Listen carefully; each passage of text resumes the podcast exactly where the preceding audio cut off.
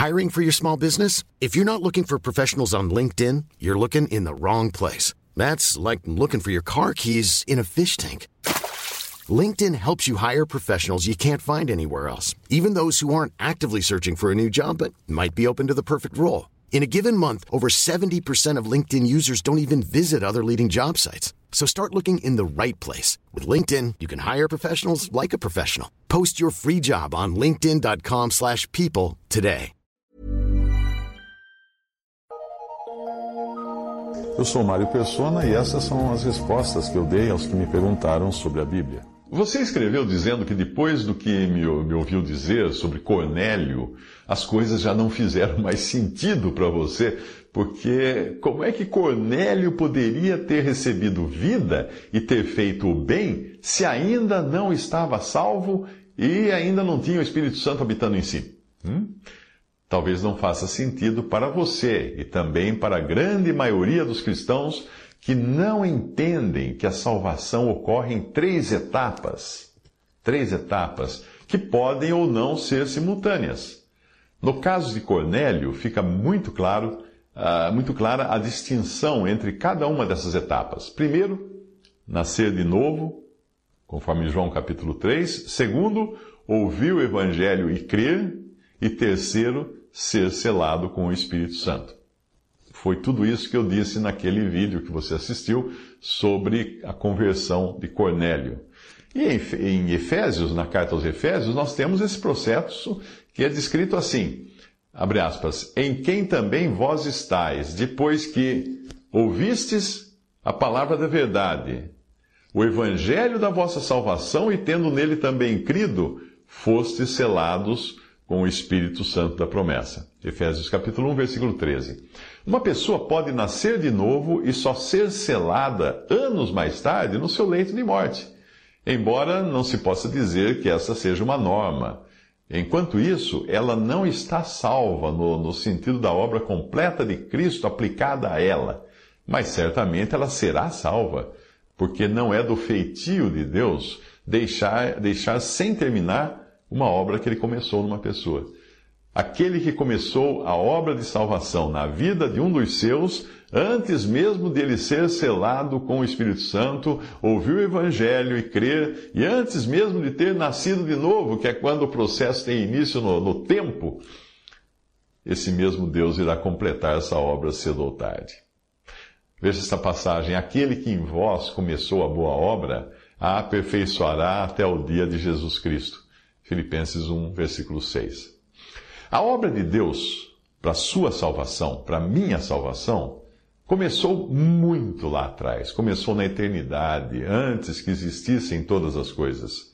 Quem sabe que Cristo salva aqueles que o Pai lhe deu para serem salvos, e que essa decisão foi tomada na eternidade, quando nada existia ainda, quem sabe disso vai entender que a salvação não é obtida por qualquer decisão ou ação de nossa parte.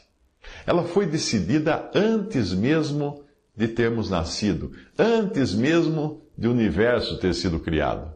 Mas vamos considerar o caso de Cornélio, mais uma vez, lendo esta passagem de Romanos, capítulo 8, versículos 11, 8 ao 11. E durante a leitura eu vou fazer, eu vou introduzir alguns comentários meus para explicar o que está dizendo ali. Vamos lá.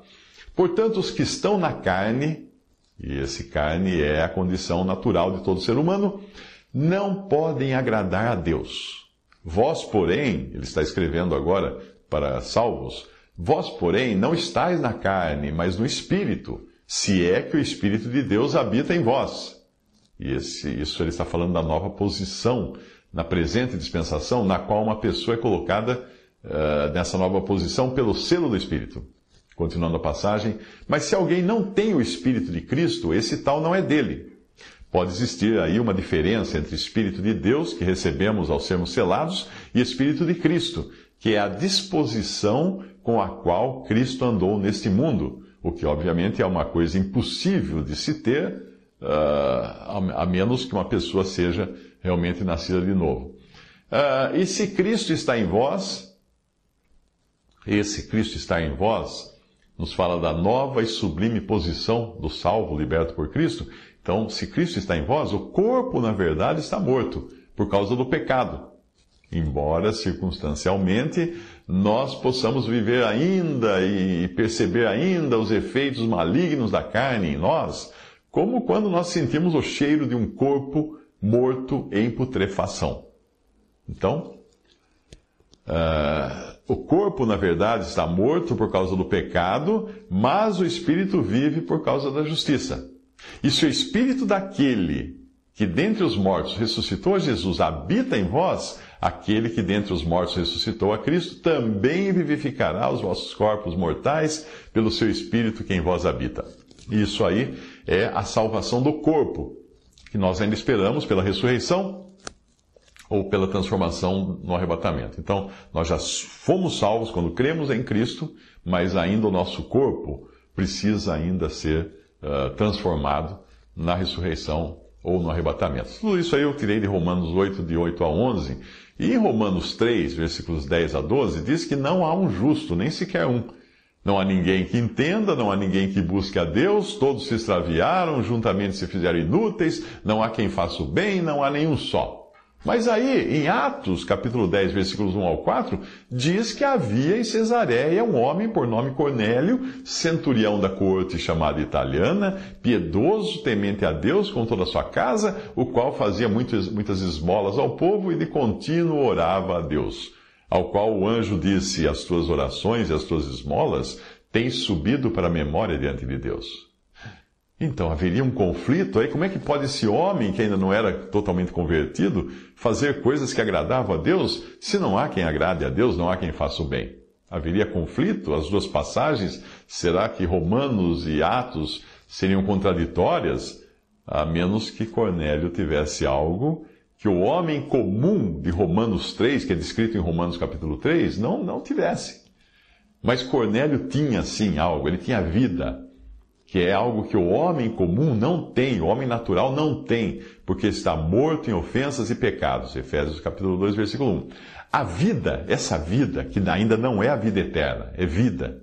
Essa vida injetada no homem natural por pura determinação divina, é o que fará dele um ser sensível ao peso de seus pecados e desejoso de se livrar deles.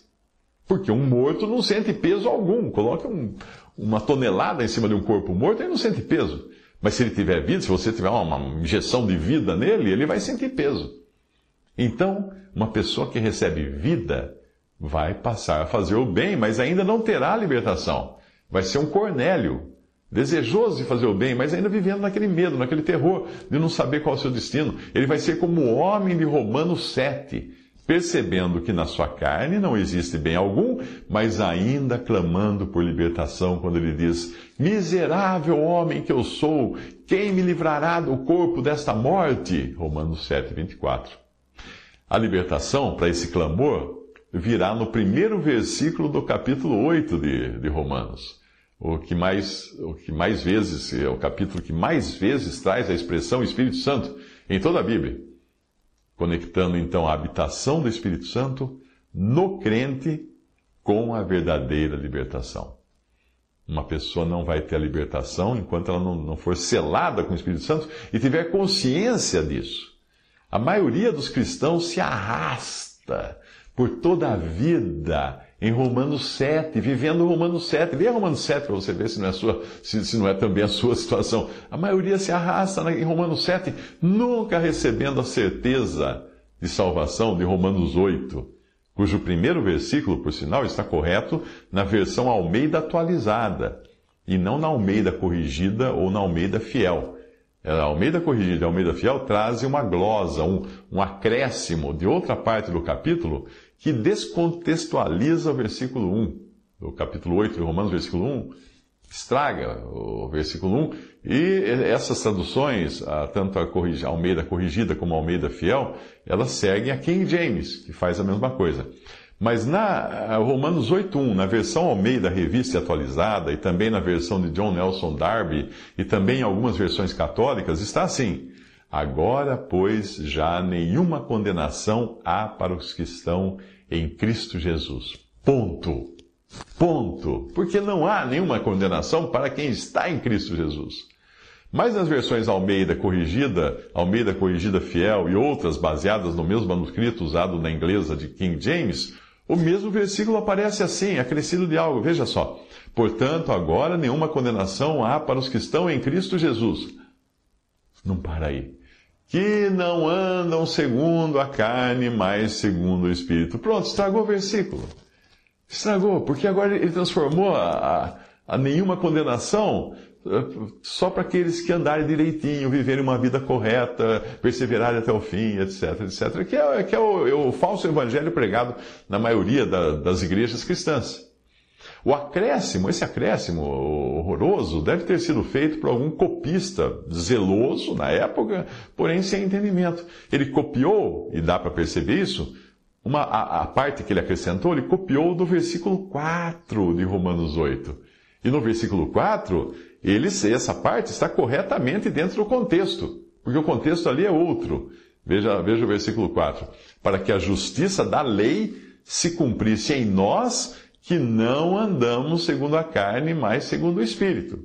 Percebe? Em um está falando dos que estão em Cristo. O outro está falando da justiça da lei que se cumpre em nós. Ah, existe uma distância tremenda entre Cristo e nós e o nosso andar. Se você quiser entender bem esse assunto, eu sugiro que você leia Vida através da Morte, um livro Vida através da Morte, do autor chama-se Charles Stanley. Não vai confundir com Charles Stanley, que é um pastor americano. Não, Charles Stanley viveu no, ano, no século XIX. Você pode baixar esse livro em formato e-book gratuitamente no site Acervo Digital Cristão e também em outros sites.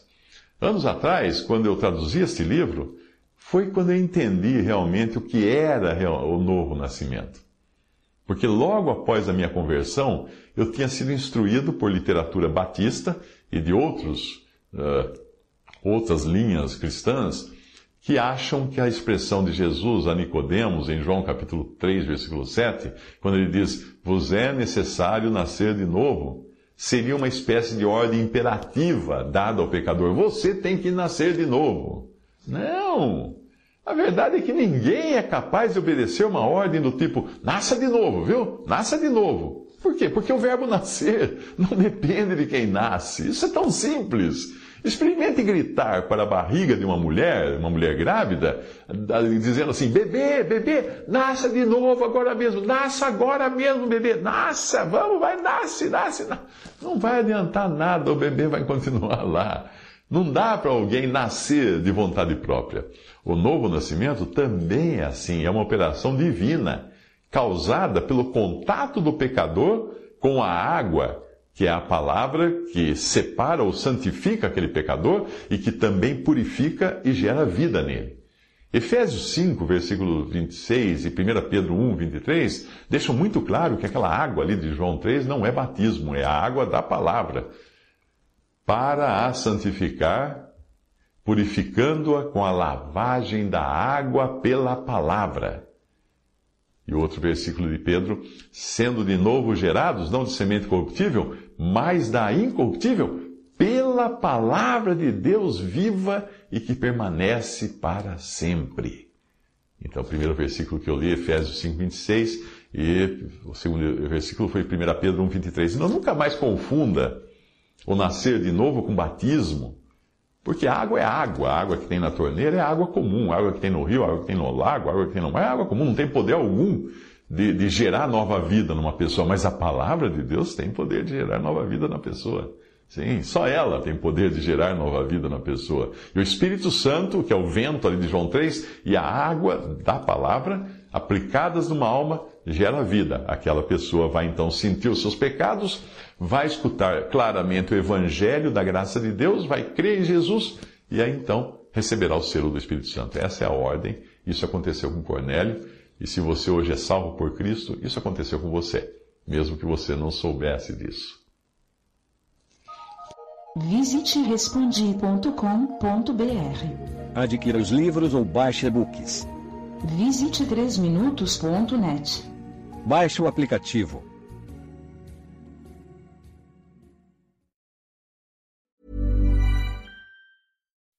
When you make decisions for your company, you look for the no-brainers. If you have a lot of mailing to do, stamps.com is the ultimate no brainer. Use the stamps.com mobile app to mail everything you need to keep your business running with up to 89% off USPS and UPS. Make the same no brainer decision as over 1 million other businesses with stamps.com. Use code PROGRAM for a special offer. That's stamps.com code PROGRAM.